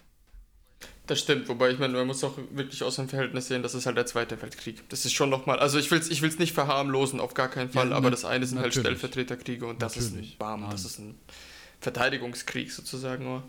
Ja, das, das klar. Aber so, um es mal zu zeigen, auch die Leute brauchen halt fünf bis zehn Jahre, bis sie den gleichen Beförderungsstatus haben. Es ist jedenfalls so, dass sie abgezogen wurde, mehrere Auszeichnungen erhielt, also wie ich schon anfangs sagte, unter anderem den sowjetischen Goldenen Stern, der, der ich glaube, für wahnsinnigen Mut und Tapferkeit verliehen wird und irgendwie äh, trotz, trotz lebensgefährlicher Situationen und so. Ne? Auch äh, einiges weiteres, also die, bekannte Sowjetsterne, die Lenin-Auszeichnung und so weiter und so fort. Äh, später auch für Dinge, die sie außerhalb des Krieges tat. Es war nämlich so, also wir hatten jetzt schon das Jahr 1942. Es wurden Plakate oder Flyer gedruckt mit ihrem Gesicht drauf und die wurden dann unter äh, sowjetischen Truppen ausgeteilt, die weiterhin im Verteidigungskampf waren. Und sie wurde generell genutzt, ist dann teilweise durchs Land gereist und hat Ansprachen gehalten, äh, wie, wie wichtig es ist, äh, sich dem, dem Feind entgegenzustellen. Und im Zuge einer größeren Aktion wurde sie 1942 äh, mit einer sowjetischen Delegation und gewissen Komsomol-Funktionären nach Amerika gebracht, wo sie eben, wie auch schon anfangs erwähnt, die erste Sowjetbürgerin im Weißen Haus Hell war. Yeah.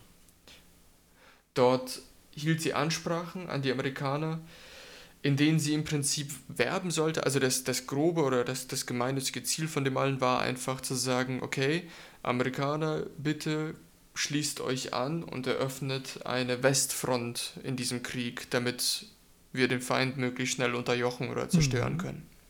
Ja, auch die Angst halt vor der eigenen Vernichtung war schon sehr groß. Ja. Lange Zeit hat es auch so ausgesehen, als würden die Deutschen gewinnen. Ja. Ne? Also das vergisst man heute auch ja, ja. schnell wieder. Mhm. Das ist jetzt halt in Hindsight, klar sagt sich das so einfach, ne? Und hier kommen wir zu einem Part, den ich persönlich sehr verachte. Mhm. Ähm, es ist so, dass sie wirklich durch das Land gereist, also durch, durch zahlreiche, sag ich mal, äh, Veranstaltungen durchgekommen ist in Amerika, unter anderem eben im Weißen Haus und dort vor Presse und bestimmten Politikern auch sprach und verlächelt wird oder verlacht wird.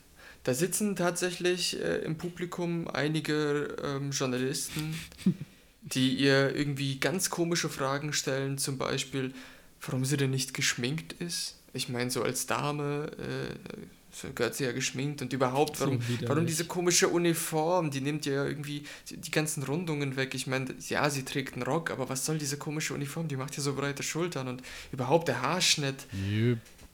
Also sie hat sich davon nicht beirren lassen. Man muss auch sagen, zu dem damaligen Zeitpunkt hat sie alles noch auf Russisch gesagt und hatte Übersetzer. Äh, viel später lernte sie dann auch gut Englisch sprechen. So konnte sie nämlich nur ein paar Brocken sagen. Aber sie sagte, ich habe das jetzt sinngemäß auf Englisch eben die Übersetzung. Gentlemen, I'm 25 years old. At the front I have already managed to destroy 309 fascist invaders.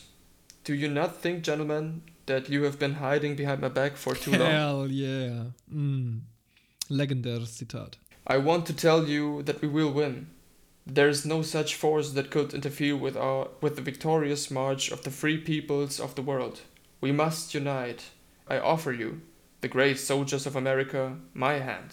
Und ironischerweise war sie quasi eine der einzigen freien Soldatinnen auf der ganzen Welt, ne? Weil in der Tat weder die Mhm. Deutschen noch die Amerikaner haben sich besonders freiwillig für den Krieg gemeldet. Und die Franzosen schon Yep. gar nicht. Und äh, viele Journalisten schrieben auch dahingehend, dass ich meine, sie haben vielleicht dann irgendwas über ihre Geschichte erzählt, aber haben das alles mit so einer bitteren Note, einem bitteren Beigeschmack erzählt, dass es ja merkwürdig sei und ob sie dann als Frau überhaupt die Zeit hätte, dann zwischenzeitig ihre, ihre Toilettenbedürfnisse äh, Oh, zu erledigen, really? ja, oder Yep. ja, ja, also richtig, da, da gibt es wirklich äh, Ausschnitte zu dem, boah, das ist widerlich, Ja, Mann. Männer Echt. halt. Mm. Ja, aber vor allem, weißt du, da steht eine, die hat 309 von euch ausgenockt. So. Also, what the fuck? Ich würde nicht mit der messen, Nee. Alter. Das, Alter. Auch die Wirklich. Sache ist, ähm, am Anfang war ihr das noch super duper unangenehm. Ja. Und äh, sie hat aber dann so Stück für Stück sich halt irgendwie dran gewöhnt, dass die Amis mega die Weirdos sind und Spasten. Kann man nicht anders sagen. Und ähm, war irgendwann dann auch so sehr kokett und äh, sehr aufmüpfig gegenüber den amerikanischen Journalisten. Und dann wurde Mhm. einfach nur gesagt, sie ist rude und hat keine Manieren und äh, sie ist eine Wie halt Lesbe, schon so mehr oder war, ne? weniger. Dann ist sie gleich in die Lesbenecke gestellt worden. Ja, natürlich. Aber ich meine, sie war ja auch einfach so. Sie hat sich ja von niemandem scheinbar was sagen lassen. Warum dann hier erst anfangen, ne? Aber besonders rude war sie jetzt in ihrem öffentlichen Auftreten nicht. Also das war schon hochstilisiert. Ja, ja, klar. Was halt auch, äh, was halt auch den kompletten Wind den Amis aus den Segeln nimmt, ist, dass als sie dann nach England kommt, die Journalisten ihr normal gegenübertreten und äh, es super einfache Interviews gibt, wo sie komplett alle Fakten austauschen, ohne Probleme. Ach, interessant. In England war es dann doch anders. Ja, in England war es super normale Presse, ohne dass da irgendjemand so Fuckaroo betrieben hat von wegen Make-up. Okay. Das ist nur Amerika. Was vielleicht hier noch wichtig zu sagen ist, ist nach ihrem Trip äh, nach Amerika und eben als sie im Weißen Haus war, da saß Präsident FDR und was noch viel wichtiger war, die First Lady, die First Lady, Bloody. die First Lady, äh, Eleanor Roosevelt. Und die war von ihrer Geschichte und von ihrem Tun sehr begeistert. Ähm, auch so ein bisschen von dem Feminist Cause, ja. Und äh, nahm sie dann so ein bisschen unter ihre Fittiche.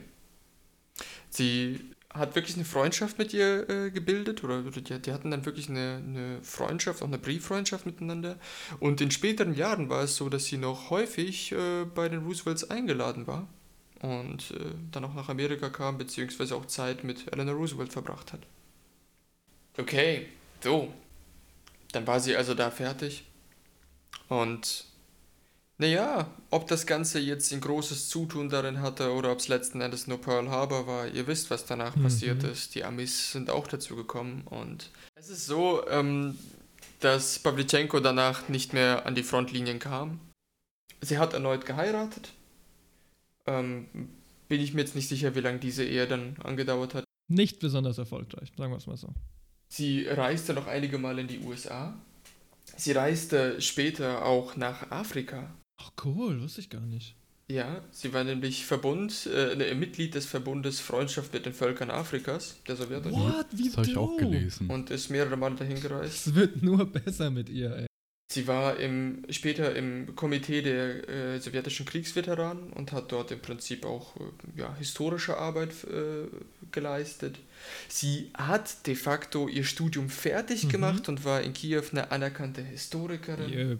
Ähm, sie war Forschungsassistentin bei der sowjetischen Marine, also ich schätze auch ähm, im, im, im ihren, in ihrem Fach äh, der Militärhistorik. Überleg mal, wie viele Historikerinnen es 19 irgendwas mit 40 gab. Holy shit. Yep. Kannst du schon an einer Äh, Hand das mit zwei fehlenden Fingern abzählen. Sie hat zahlreiche Auszeichnungen bekommen und wollte dann gegen Ende ihres Lebens ihre Memoiren aufschreiben, was sie begonnen hatte, aber äh, aufgrund äh, dann von Krankheit und dem frühzeitigen Tod dann sozusagen nicht mehr zu Ende bringen konnte. Ja. Und damit war es eigentlich auch. Der Rest sind einfach dann wirklich Memoiren gewesen, die später durch, ihren, durch ihre Schwiegertochter aufgekommen sind, wesentlich später. Es gibt noch eine Sache, über die man äh, sehr wenig redet, die wird immer so schnell, schnell beiseite geschoben, aber ist eigentlich furchtbar interessant. Nämlich, wie war das denn eigentlich in der äh, Sowjetunion zu sterben? Wird man nicht wirklich so dran denken, naja, die ist halt irgendwie einfach gestorben. Leider ist sie nicht einfach gestorben. Es war nämlich so, dass es in der Sowjetunion ähm, kein äh, Palliativmedizinprogramm gab, also weder für Soldaten noch für irgendjemand anderen. Und sie, ähm, ihre Wunden sind nie komplett verheilt, was sicherlich auch ihrem langen Einsatz geschuldet war.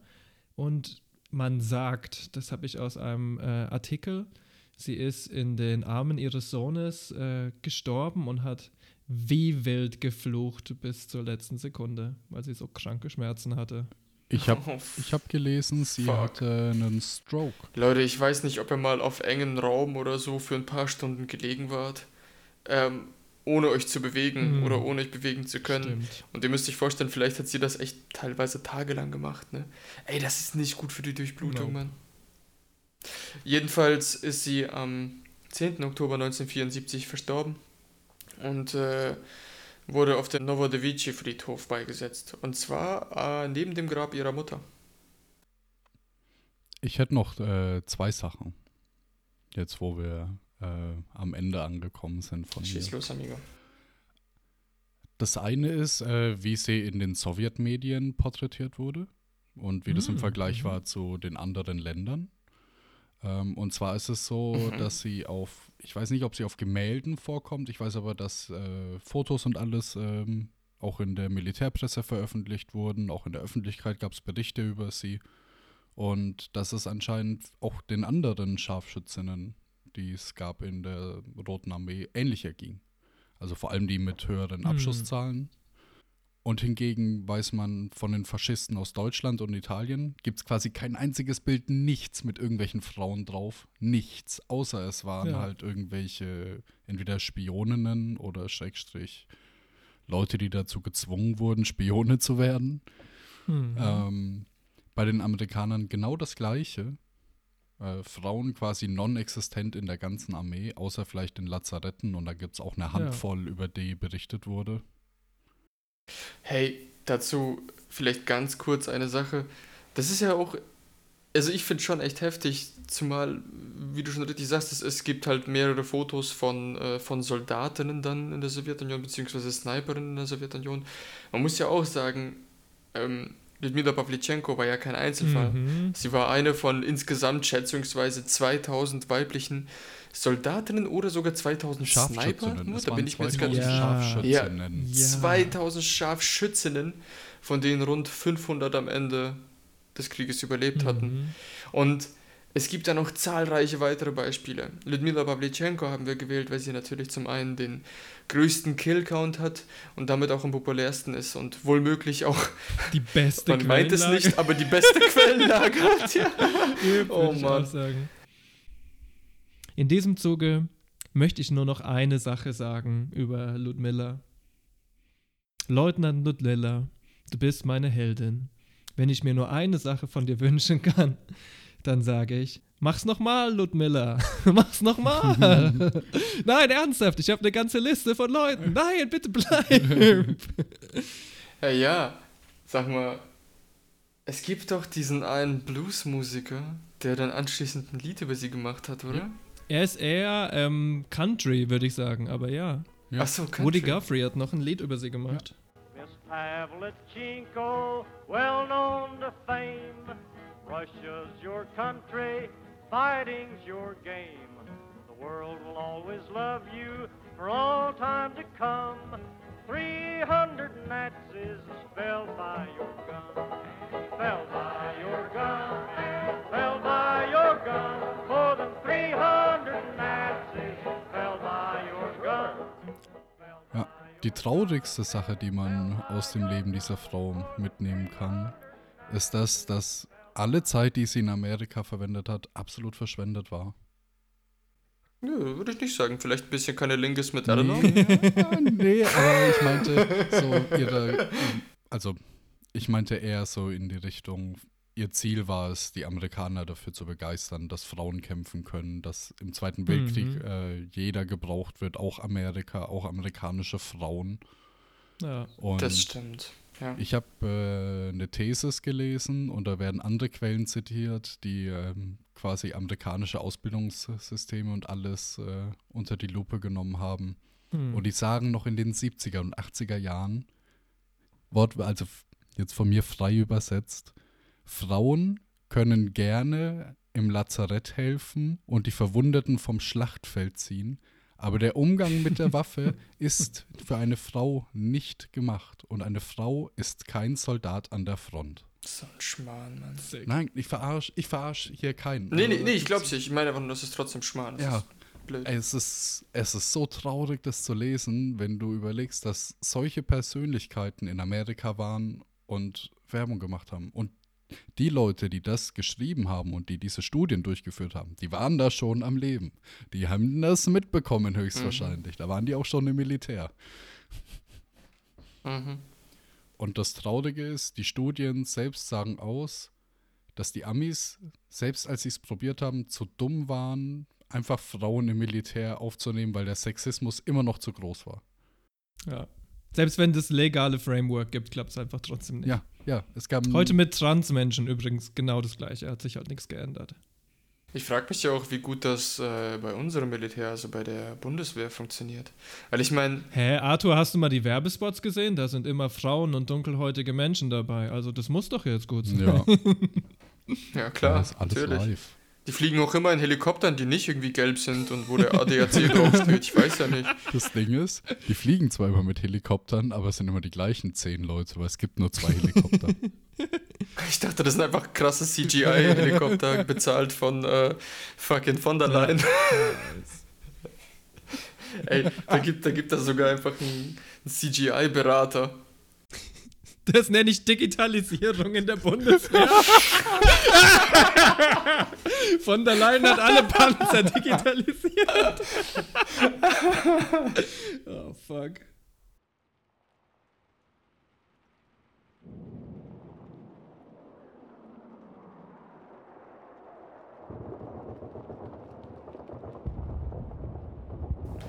Und das war die Geschichte über Ludmila Pavlichenko. Und äh, dein Arsch ist jetzt auch schon echt sauber. Ich habe ein bisschen übertrieben, da ist ein bisschen Blut dran. Ähm, ich weiß nicht, ob das schon vorher so war. Ja, Leute, elendig sitzend in unserem Schützengraben, mit keiner Aussicht auf gutes Wetter, verbleiben wir hier. Und äh, graben noch ein paar Löcher, weil ich habe gestern Burritos gehabt. Ich hatte Äthiopisch. Oh Gott. Ey, es wird wie ein Ich habe eine. Zyankali-Kapsel zum Glück. Ey, die ist in der Brille. Nehmt ihm die Brille ab. Nehmt ihm die Brille ab. Ah. Ja, wir verabschieden uns mit einer kleinen weißen Flagge und dem Stahlhelm auf einem Stöckchen. Der wird euch weiterhin zuwinken. Wir freuen uns, euch bald auch wieder willkommen zu heißen zu weiteren wahnsinnigen Geschichten. Mit ein paar Luftschüssen für unsere Heldin Ludmilla verabschiedet sich euer Trockenmund Joe. Bis zum nächsten Mal, ihr Süßen. Und ich leg mir jetzt eine Platte auf von der Schwarzmeerflotte. Macht's gut. So. Ciao, ciao. Wir roten Jungs vom Schwarzen Meer. Jip, genau die Platte. General Chicken Legs verabschiedet sich und sagt, weggetreten.